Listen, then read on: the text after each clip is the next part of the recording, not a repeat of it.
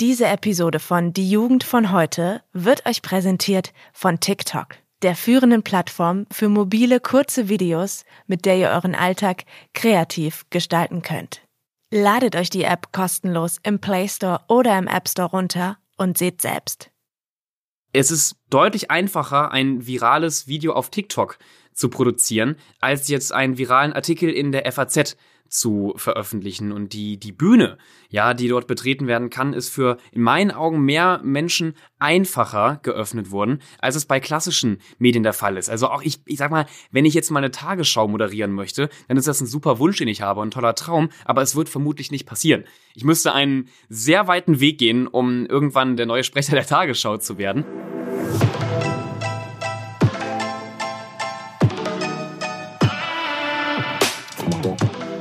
Herzlich willkommen.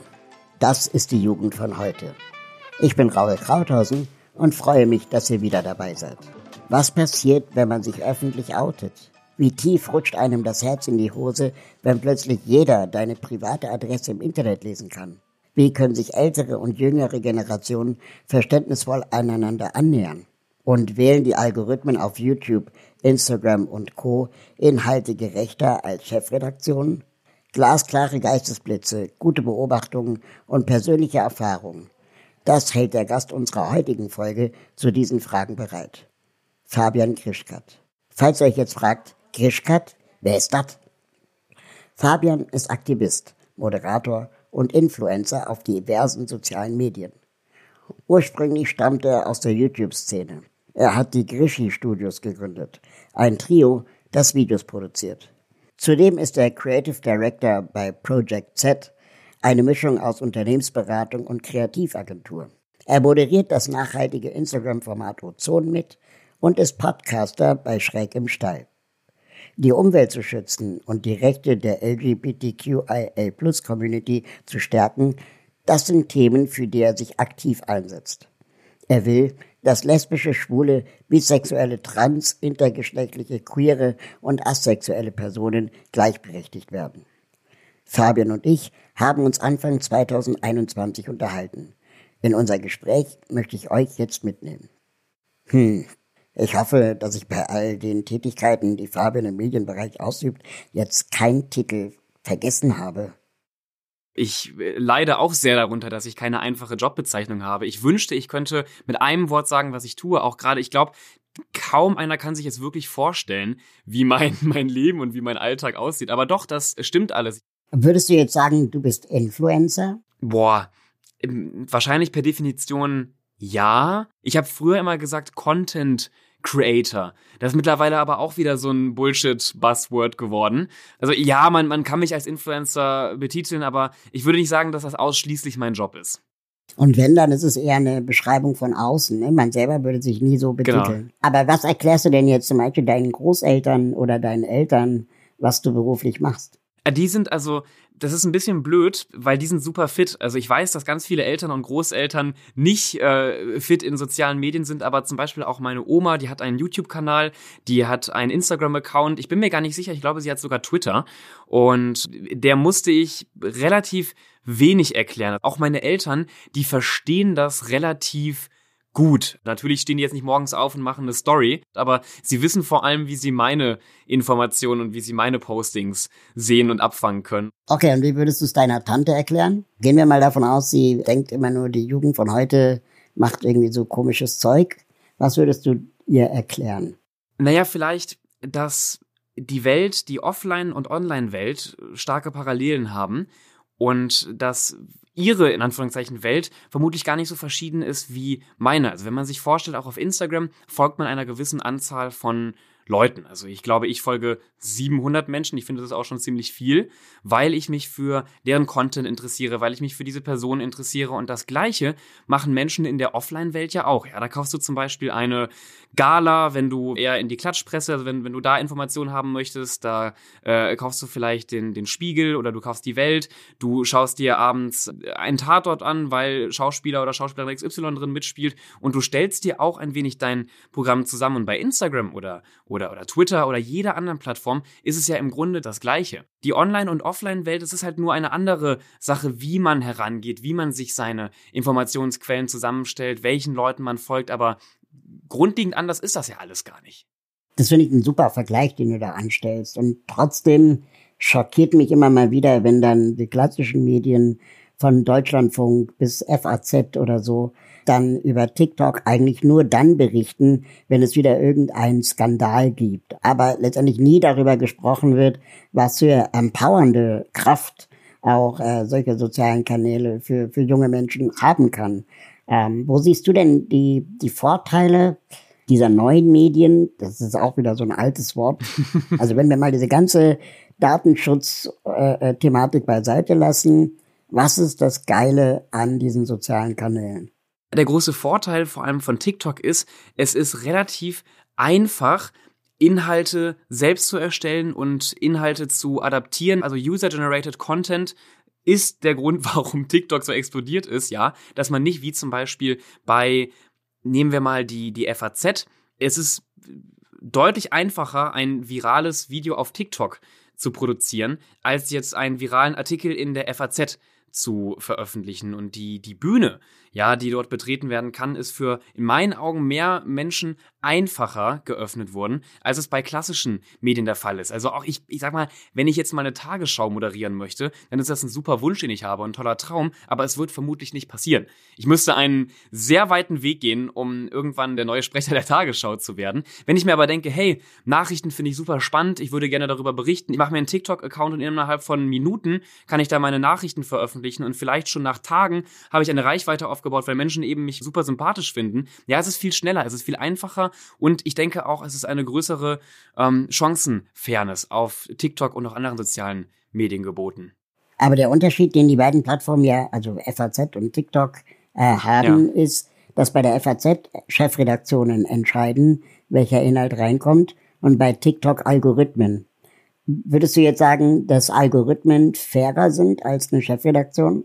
Puh, das ist eine, eine, eine schwierige Frage. Im Endeffekt bieten dir Algorithmen mehr Chancen. Also wenn ich bei einer Chefredaktion es einmal verkackt habe, dann kann es sein, dass die nie wieder mit mir zusammenarbeiten möchten.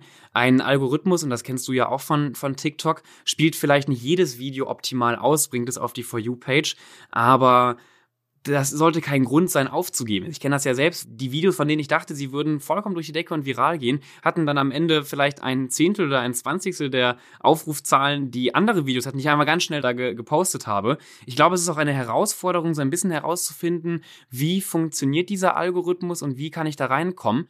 Das ist so ein bisschen wie das Spiel an der Börse, ne? Alle glauben, man hat es verstanden, aber in Wirklichkeit hat es niemand verstanden. Richtig, richtig. Also ich will auch nicht sagen, dass ich es verstanden habe, aber irgendwann kriegt man so ein gleiches Feingefühl, okay, das könnte funktionieren oder der und der Rhythmus, die und die Themen, ja, aber eine, eine Formel, eine hundertprozentige Formel zum Erfolg gibt's nicht.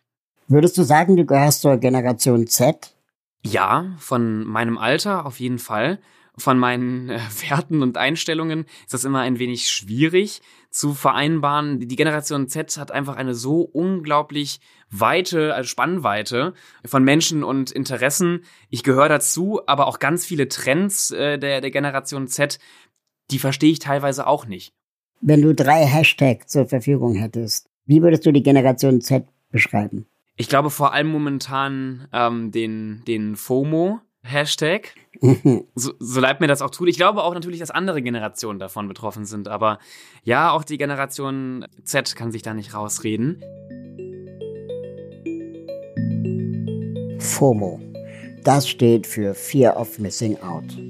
Also für die Angst, etwas zu verpassen, sozial isoliert zu sein. Dieses Gefühl kennt die Menschheit wahrscheinlich schon so lange, wie es Menschen gibt. Dieses Phänomen ist nichts Neues. Aber so richtig wurde FOMO erst zum Standardbegriff im Smartphone-Zeitalter. 2013 fanden britische SozialforscherInnen heraus, dass FOMO eng mit der Social-Media-Nutzung verbunden ist. Leute posten eben gern Bilder von ihren tollen Reisen oder durchgefeierten Nächten. Doch diese Beiträge können bei anderen NutzerInnen einen Erlebnisdruck auslösen. Das kann dafür sorgen, dass man sich einsamer und abgekapselter fühlt. In der Corona-Pandemie konnten definitiv weniger spannende Erlebnisse gepostet werden. Deswegen hat sich FOMO deutlich von online zu offline verschoben. Fabian und ich haben im Januar 2021 miteinander gesprochen. Da wurde gerade bundesweit verkündet, dass der Shutdown bis Ende des Monats verlängert wird, dass es schärfere Kontaktbeschränkungen geben wird, dass der Bewegungsradius rund um Hotspots eingegrenzt wird. Und gerade für Schulen hieß das, ihr bleibt weiterhin zu. Im Jugendalter ist das alles nicht leicht zu verkraften, meint Silvia Schneider, Professorin für klinische Kinder- und Jugendpsychologie. Jugendliche müssen Herausforderungen meistern, um sich persönlich weiterzuentwickeln. Zum Beispiel neue Freundschaften knüpfen, vom Elternhaus abnabeln und so weiter. Das war zu dem Zeitpunkt alles nicht unmöglich, aber verdammt schwierig umzusetzen. Im März 2021 gab Professorin Schneider gegenüber dem Bundesministerium für Bildung und Forschung an, dass knapp ein Drittel der Kinder und Jugendlichen in Deutschland mit auffälligen Verhalten oder Emotionen auf die Corona-Beschränkungen reagierten. Gerade Ängste fallen hier ins Gewicht. Halten Ängste länger an, können sie zu Depressionen führen. Genau auf diese möglichen Folgen spielte Fabian mit dem FOMO-Hashtag an. Zum Glück hatte er noch ein paar positivere Beschreibungen parat.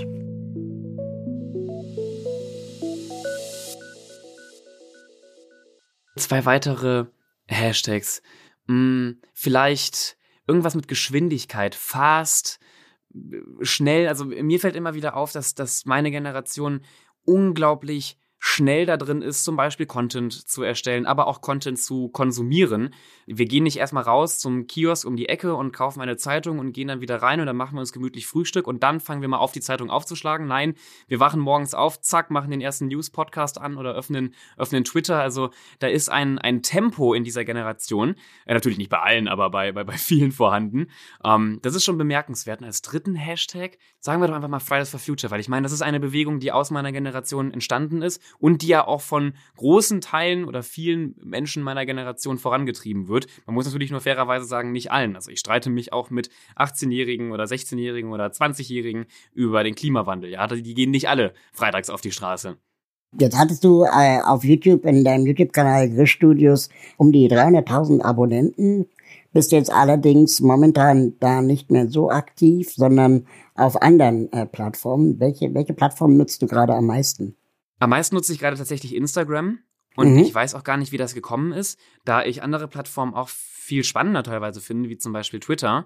Mein Problem war, glaube ich, ich habe sehr lange und intensiv in einer sehr jungen Phase meines Lebens soziale Medien genutzt. Ähm, also ich habe angefangen, YouTube-Videos zu machen im Alter von zwölf Jahren. Und mit 18 Jahren hatte ich das Gefühl, ich brauche mal eine Pause. Und das meine ich auch gar nicht so negativ, sondern ich glaube, das ist, das ist normal, wenn man sich vorstellt, man, man macht einen anderen Job sechs Jahre oder sieben Jahre lang, da braucht man zumindest mal Urlaub und dieser Urlaub bestand dann darin, dass ich mich erstmal ein wenig distanziert habe, vor allem von YouTube und damals auch von, von Twitter.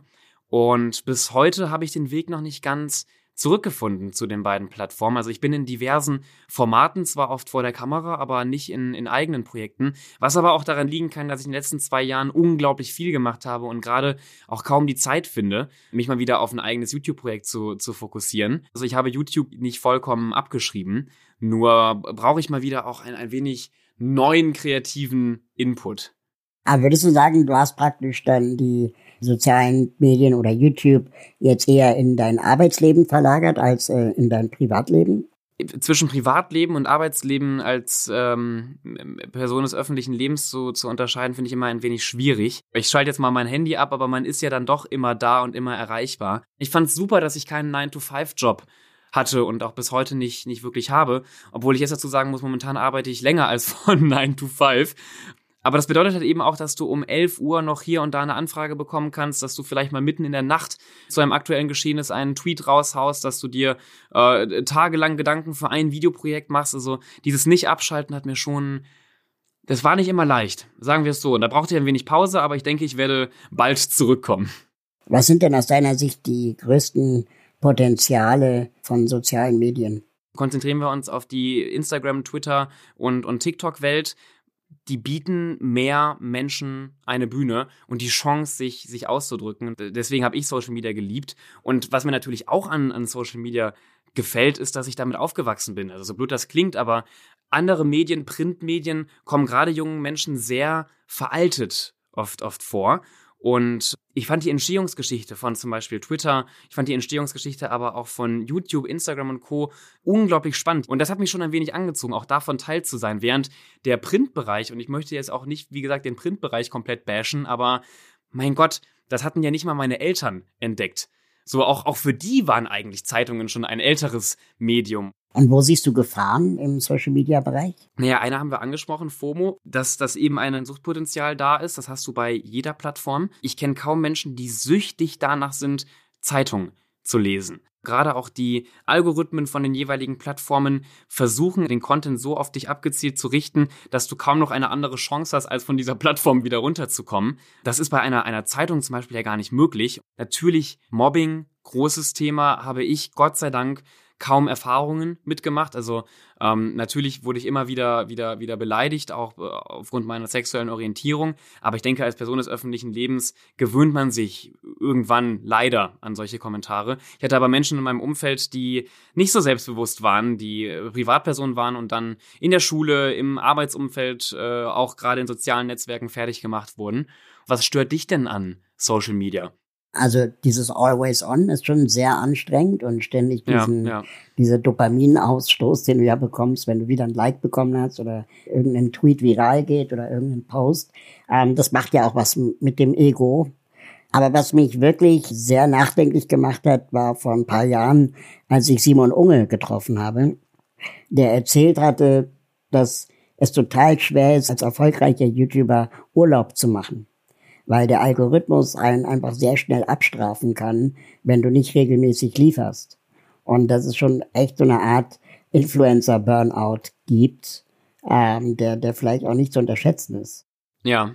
Ja, und wo du gerade Urlaub ansprichst, das ist natürlich für einen Simon Unge auch aus einem anderen Grund immer mal wieder schwierig, aber ähm, ich kenne das noch, Simon hat ja auch in, in Köln gewohnt. Es war allgemein schwierig, mal rauszukommen. Man sagt sich mal einen Tag, okay, jetzt, jetzt gehe ich eine Runde spazieren. Du wurdest ja ständig, also vor allem als Simon Unge erkannt. Mal am Aachener Weiher in Köln lang zu laufen, ist, ist schwierig, wenn du Simon Unge bist. Und wie machst du Urlaub oder wie schaltest du digital und mental ab? Ich habe jetzt zum Beispiel über die Weihnachtstage so einen äh, kleinen Detox gemacht und da ist es mir dann auch egal, ob ein Algorithmus mich am Ende dafür bestraft und ich, ich schlechter gerankt werde.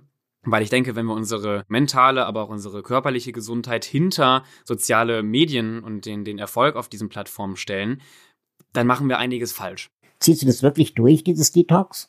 Oder guckst du dann doch heimlich nochmal? Ja, ich guck doch noch, doch noch heimlich, aber vor allem das Detox, dass man selbst keinen kein Content produzieren muss. Nein, ich gucke dann auch gerade auf, auf Newsportalen. Also ich habe jetzt nicht mein Handy komplett ausgeschaltet. Und ich muss sagen, ich komme auch gerade auch noch aus diesem Urlaub von sozialen Netzwerken. Deswegen habe ich es auch noch nicht geschafft, das Ganze wieder hochzufahren. Und ich finde das unglaublich schwierig, auch gerade im, im Lockdown, da weiterhin äh, die Energie zu schöpfen. Ich finde das auch erstaunlich, wie viel, wie viel Energie du ähm, anscheinend für deine, für deine Profile hast.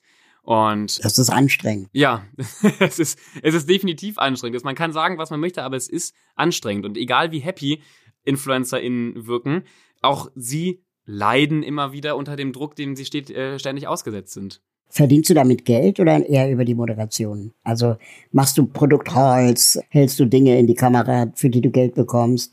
Oder machst du dann eher Jobs für andere Kanäle als Moderator? Ich verdiene damit schon, schon Geld, aber ähm, es ist nicht meine Haupteinnahmequelle. Ich bin jetzt nicht auf, auf Instagram und Co. angewiesen und ich meine, das sagt vermutlich äh, jeder Mensch auf Instagram, aber ich denke auch wirklich genau darüber nach, mit welchen Marken ich kooperiere. Und ich glaube, zumindest hoffe ich, dass auf meinem Kanal keine Überflutung an Werbung stattfindet. Also ich mache vor allem auch, auch politische Produktplatzierungen, also politische Kampagnen im Sinne von zum Beispiel mit der Bundeszentrale für politische Bildung habe ich letztes Jahr eine Kampagne umgesetzt oder mit Ministerien, wo es auch um Sinn geht. Also ja, wo ich nicht am Ende eine, ein Duschgel in die Kamera halte und schreie, kauf das, kauf das, kauf das, sondern wo es auch äh, um Inhalte geht, wo man jungen Menschen meiner Community etwas, etwas mitgibt Und das mache ich nicht ausschließlich. Klar, ich bewerbe, ich bewerbe auch Produkte, aber das ist nicht meine, meine Haupteinnahmequelle. Und vielleicht, wenn es hochkommt im Monat, habe ich eine Kooperation. Und glaubst du mit deinen äh, Kanälen, die du hast, TikTok, Instagram, YouTube, wo auch immer, Twitter, ähm, kommen auch, ähm, je größer die werden, mehr Verantwortung einher? Auf jeden Fall. Das ist ja auch ein Thema, über das viele, gerade auch früher schon YouTuberInnen, jetzt InfluencerInnen diskutiert haben. Äh, welche Verantwortung habe ich? Habe ich überhaupt eine Verantwortung? Ja, da gab es dann irgendwelche Chaoten, die vor der Kamera Drogen konsumiert haben, gesagt haben, ist doch egal, ist doch mein Kanal, kann ich doch machen. Und es nicht erkannt haben, dass eben junge Menschen sie als Vorbilder sehen. Und ähm, bei mir ist die Verantwortung da schon gewachsen. Ich merke das auch, wenn ich mich mal, na, was heißt im Ton vergreife. Aber angenommen zu einem Thema haue ich eine, eine Fehlinformation raus, dass ich da natürlich auch zu Recht sofort Feedback und negatives Feedback bekomme, was ich aber gut finde. Und ähm, also ich merke dass selbst wenn ich mal ein wenig abdrifte, dass meine Community aber von mir erwartet, dass ich Verantwortung zu tragen habe. Negative ähm, Feedback ist ja eine Sache, aber es gibt ja auch noch Hasskommentare. Ähm, hast du damit Erfahrung gemacht? Ja, leider. Also, dass es auch so weit ging, ich habe auf Twitter damals Nachrichten bekommen. Man konnte blöderweise meine Adresse herausfinden. Meine, meine alte Adresse beziehungsweise die Adresse meines Elternhauses. Und ähm, da habe ich immer wieder Drohungen bekommen die mich natürlich nicht abgehalten haben, mich weiter für meine politischen Ziele einzusetzen. Aber es ist schon schwierig. Also gerade aus dem rechten Bereich, ich möchte eigentlich gar nicht so tief drauf eingehen, aber was man da an Direktnachrichten oft bekommt, also die sind nicht nur respektlos und beleidigend, die sind in einer Wortwahl verfasst, die würde mir nicht einfallen. Und irgendwann siehst du aber da auf einmal ne, deine Privatadresse, die Adresse deiner Eltern und dann irgendwie einen äh, ironischen Kommentar. Man kann ja mal sich auf einen Kaffee treffen. Das kam Gott sei Dank niemand vorbei. Aber ich wusste, wenn jemand vorbeikommt, dann will er vermutlich keinen kein Kaffee trinken. Das fand ich schon schwierig, da zu sagen, okay, ich mache jetzt trotzdem weiter. Aber ansonsten war das halt alles so Standardkram. Ich hatte blaue Haare, man hat mich als schwul bezeichnet, ich war dünn, man hat mich als Lauch bezeichnet. Also ich will jetzt nicht sagen, dass das alles in Ordnung ist, auf keinen Fall ist das in Ordnung, das ist diskriminierend, das sind Beleidigungen, aber das war auch in einer gewissen Form vorhersehbar. Und irgendwann nimmt es einen auch nicht mehr mit. Also wenn du am Tag zehnmal Lauch liest, mein Gott, da stehst du auch irgendwann drüber. Du begegnest dem Ganzen ja oft auch mit Humor. Ist das deine Art, damit umzugehen? Definitiv. Also Humor war für mich immer schon ein wichtiges Stilmittel. Auch in den verschiedensten politischen Kontexten halte ich Humor für ein, für ein wichtiges Mittel und auch bei uns zur Bewältigung der, der Hasskommentare. Auf der anderen Seite muss man auch ehrlich gestehen, es bietete einem Content. Also da sind Leute, die, die machen einen fertig und man kann darauf basierend Content aufbauen und der wiederum gefällt ganz vielen anderen Menschen oder es machen einen weiterhin basierend auf dem Content Leute fertig. Weißt? Und es geht, es geht immer weiter. Das war ganz praktisch. Eigentlich müsste man die Leute ja anzeigen, oder? Bei uns hielt sich das meist in Grenzen. Also als ich damals Drogen bekommen habe, da, da bin ich dann schon einen Schritt weiter gegangen. Wenn ich mir aber zum Beispiel auch Accounts von sehr starken Frauen auf Twitter anschaue, die täglich Kommentare bekommen, die ultra sexistisch sind. Also ich halte das nochmal für einen Unterschied als jemand, der unter ein Video schreibt, haha, was für ein Lauch. Also ich bin jetzt wegen oh, oh mein Gott, ist der dünn, bin ich jetzt nicht zur, zur Polizei gegangen. Aber das muss man natürlich auch äh, betonen, da hast du recht. Man kann oder man sollte gerade diskriminierende Kommentare zur Anzeige bringen. Dinge, die mich persönlich eingegriffen haben, habe ich meistens aber einfach stehen gelassen. Kommen wir nochmal vielleicht zu deinem anfangs äh, erwähnten Outing zu sprechen. Du hast äh, erst vor kurzem deine Bisexualität öffentlich gemacht. Ähm, was hat dich dazu bewegt, das online zu machen? Ich hatte das Gefühl, dass ich mich immer wieder ein Stück weit verstecken musste. Ich war ja in meinem Freundeskreis und auch in meinem Familienkreis war ich bereits geoutet und ich habe auch nie ein Geheimnis daraus gemacht. Es war für mich ja auch klar, dass ich bisexuell bin und ich stand dazu. Ich habe das nur nie öffentlich geteilt, weil ich doch dachte, es, es, es sei ein, ein Teil meiner Privatsphäre und ich muss es nicht in die Öffentlichkeit bringen und ich kann es auch verstehen, wenn das nach wie vor Menschen machen. Nur ist mir das irgendwann tatsächlich auf die Nerven gegangen. Mir haben Leute Vorwürfe gemacht, ich sei, falls du den Begriff kennst, ein Straight Ally. Oder für die, die es aber äh, nicht kennen, also ich bin heterosexuell und unterstütze das, das nur. Das ging aber so weit, dass Menschen mir vorgeworfen haben, okay, er er nutzt das ganze queere Thema aus für eigene Werbezwecke. wo ich mir dachte, warum? Also ich, es gibt so viele Themen, mit denen könnte ich erfolgreicher sein, als damit mich für, für queere Menschen einzusetzen. Und also ich habe auch dann negative Kommentare bekommen, ich, ich sei nicht schwul, ich sei nicht bi, ich sei nicht hetero. Also es war, es war heiß diskutiert, es gibt sogar gute Fragenet-Einträge, die darüber diskutieren. Und das hat mich irgendwann genervt. Und halt, um, um mich nicht mehr zu verstecken, habe ich gedacht, okay, ich ich sag's jetzt einfach mal. Es war für mich dann doch nur schwierig, an dem Tag diesen Post abzusetzen. Ich habe da zehn Minuten lang auf mein Handy auch nicht geguckt. Ich hatte schon ein wenig Angst, was die Reaktionen sind, aber es war ein super positives Outing. Ich glaube, ich habe insgesamt 10 oder 15 negative Direct Messages bekommen. Und das ist eine super Quote im Vergleich zu tausenden äh, positiven Kommentaren. Genau. Sich als LGBTQIL-Plus-Menschen zu outen und die eigene sexuelle Identität auszuleben, ist eine persönliche und nicht ganz so leichte Entscheidung. Denn Betroffene berichten von sehr gemischten Erfahrungen. Wenn man sich beispielsweise auf der Arbeit outet, kann das nachweislich negativ auf die geoutete Person wirken. Wenn Kolleginnen mobben, ist das eine der schlimmeren Reaktionen. Aber schon über sein privates Sexleben ausgefragt zu werden, kann bedrücken. Ganz ehrlich, wer oben oder unten liegt, ist höchstens im Doppelstockbett wichtig. Blöden Kommentaren, Anfeindungen oder gar Bedrohungen möchten viele verständlicherweise entfliehen. Nicht nur auf der Arbeit, sondern gerade auf offener Straße. 43 Prozent der Lesben, Schwulen, Bi-, Trans- und Intersexuellen leben ihre sexuelle Orientierung nicht offen aus. Dazu gehören bereits Gesten wie die Hand der Partnerin des Partners im Park zu halten die 43 Prozent stammen aus einer Studie aus dem Jahr 2020 von der Agentur der Europäischen Union für Grundrechte. Und überlegt mal, dies ist fast die Hälfte. Aber 2017 fand das Institut für Diversity und Antidiskriminierungsforschung in einer Studie auch Vorteile des Outings am Arbeitsplatz heraus. Queere Teilnehmerinnen, die angaben, dass sie offen im Job mit ihrer sexuellen Ausrichtung umgehen konnten, waren zufriedener als die, die das nicht taten oder konnten. Diesen Effekt haben wir gerade eben auch gut bei Fabian heraushören können. Die Internetöffentlichkeit kann man als einen seiner Arbeitsplätze ansehen. Dass er sich hier nicht mehr verstecken musste, hat er als befreiend empfunden. Zudem können wir es auch so sehen. Jede Person, die sich outet, sorgt für mehr Sichtbarkeit und mehr Selbstverständlichkeit.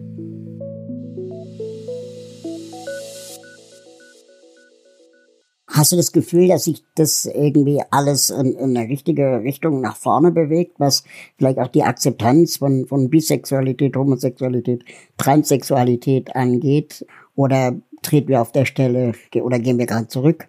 Mhm. Zurück würde ich, würde ich naja, in, in großen Teilen nicht behaupten. Es ist ein, eine sehr schwierige Einschätzung, gerade auch wenn man mal über die Landesgrenze hier hin, hinweg denkt und sich andere Länder anschaut. Äh, auch wenn man zum Beispiel mal den Blick nach, nach Polen wirft, ja, wo sogar eine, eine Biermarke wie, wie Tyski die quasi gay-freien Zonen unterstützt und ähm, also ob die, ob die Welt gerade in einem positiven Wandel ist, das ist schwierig, mal eben ein paar Sekunden einzuschätzen. Was ich aber hier in Deutschland und gerade auch in der jungen Generation merke, die Akzeptanz ist deutlich gestiegen.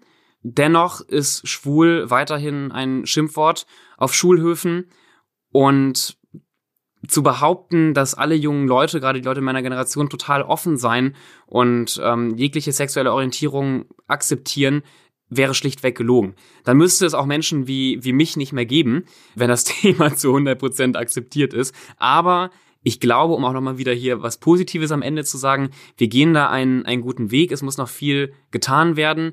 Und ich merke aber grundsätzlich, dass die meisten jungen Leute aufgeschlossen sind. Auch vor allem aufgeschlossen sind, dass wenn man ihnen sagt, hey, ähm, ich habe gerade gesehen, du hast, du hast schwul als Schimpfwort genutzt, ich erkläre dir mal kurz, warum das gar nicht so cool ist, dass sie dann auch lernen und lernwillig sind. Wie wichtig ist da für dich Sprache? Also richtige Sprache, political correct sein. Ist das ein Thema in, in der Generation Z?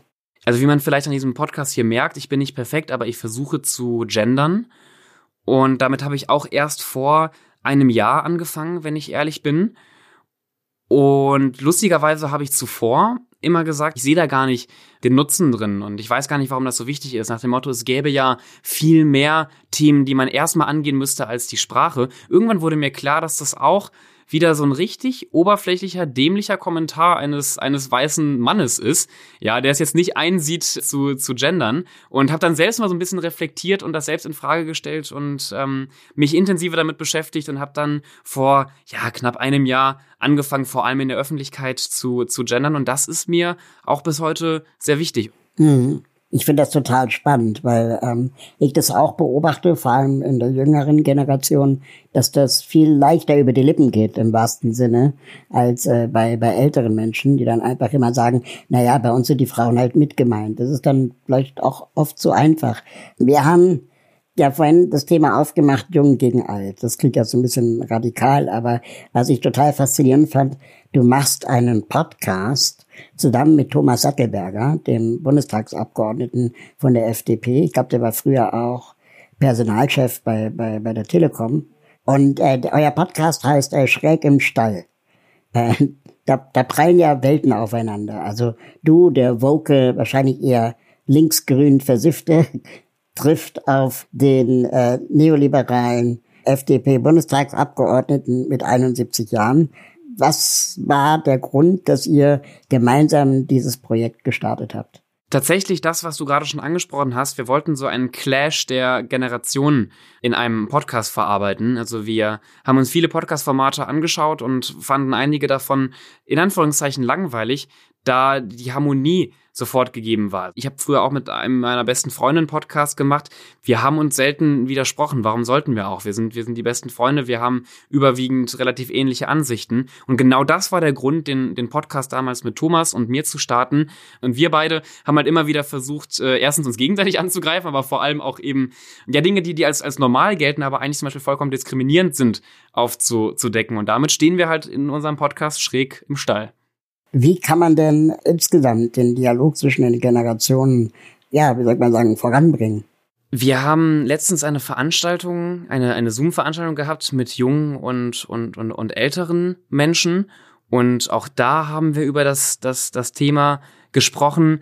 Ein Lösungsansatz war, dass wenn man zum Beispiel beim Familienfest, sagen wir mal, an Weihnachten, man sitzt zusammen mit der Familie, sich nicht direkt die Köpfe einschlägt und angreift, ja, dann, dann kommt die Tante, die sagt, ach, ihr jungen Leute seid doch sowieso nur noch am Handy und du bist automatisch in so einer Kontraposition, sondern dass man so ein bisschen mal mehr aufeinander eingeht, auch junge Leute, zu verstehen, wie konsumieren eigentlich meine Eltern Medien wie konsumiere ich Medien und wo ist da Zusammenhang? Also ich glaube, in den meisten Familien besteht ein Gr Grundinteresse auch von älteren Mitgliedern, dass sie, dass sie Technik verstehen. Also auch dann die, die Tante, die sich zwar immer irgendwie darüber lustig macht, dass man den ganzen Tag wohl nur vorm Handy sitzen würde, eigentlich fände ich es, glaube ich, auch mal ganz cool, wenn man ihr zeigt, was man da macht. Und wenn man ihr mal erklärt, hey, ich sitze nicht eine Stunde lang auf dem Klo und spiele Angry Birds, sondern ähm, ich habe übrigens gerade einen digitalen Klimaprotest mit, mit organisiert, ja, dann, dann ist da auch sofort mehr Akzeptanz und Verständnis.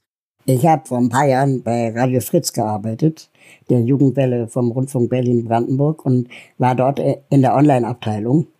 Und da hatten wir mehrere Workshops äh, so zum Thema Jugend von heute, ähm, Augenhöhe und, und wie machst du eigentlich als Sender Jugendradio, wenn die komplette Redaktion älter ist. Und ähm, da hatten wir ein Seminar, wo der ähm, Ausbildungsleiter gesagt hat, dass das Internet oder die digitalen Medien, die neuen Medien äh, die ersten Medien sind, die von unten nach oben unterrichtet werden. Das heißt, die junge Generation erklärt den Älteren. Alle anderen Medien vorher haben unsere Eltern uns beigebracht. Also Fernseh gucken, Radio hören, Zeitung lesen.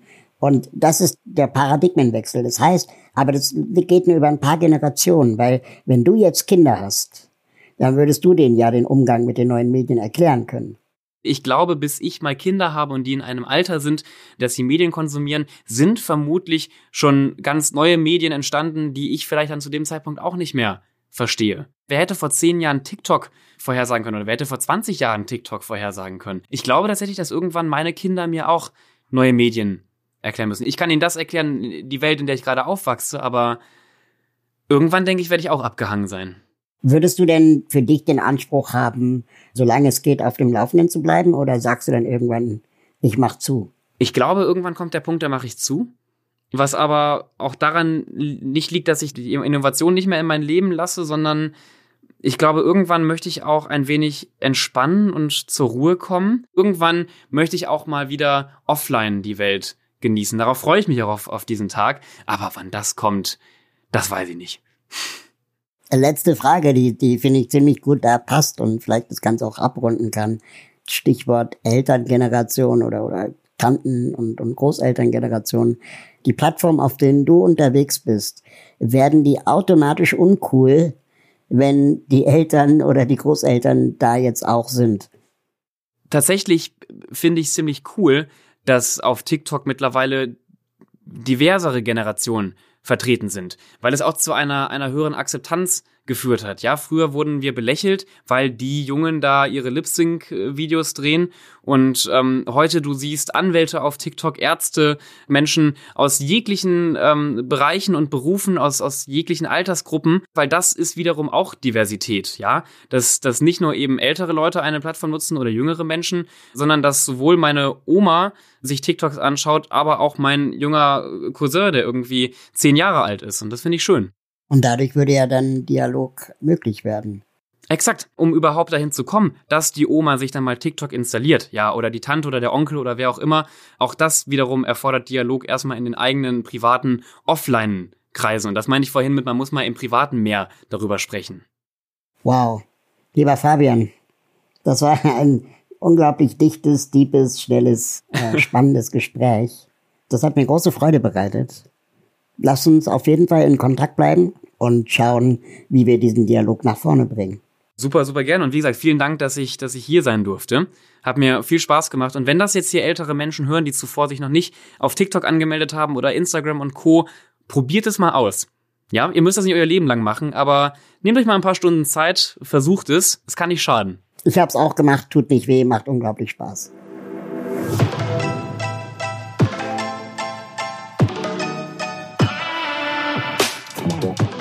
Das war Fabian Grischkat.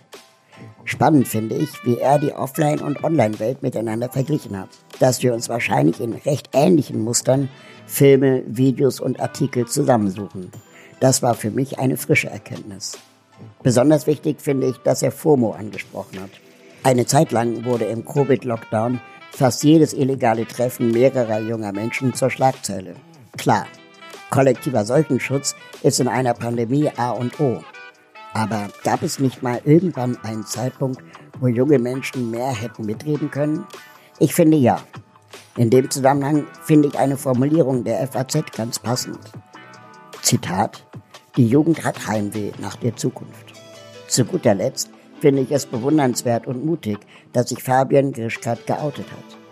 Wie schon gesagt, jedes Outing macht die LGBTQIL-Plus-Community sichtbarer. Dass er über den negativen Kommentaren stehen kann, davon müssen wir uns alle eine Scheibe abschneiden. Leider.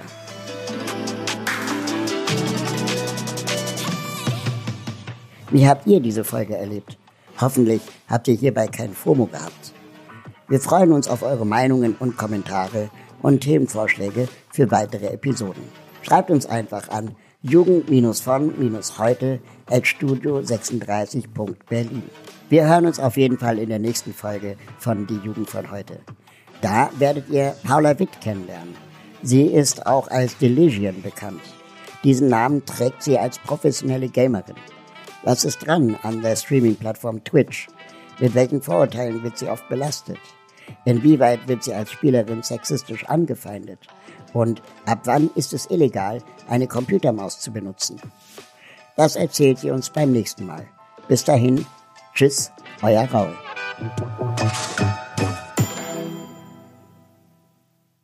Das war die Jugend von heute, präsentiert von TikTok, der führenden Plattform für mobile kurze Videos, mit der ihr euren Alltag kreativ gestalten könnt.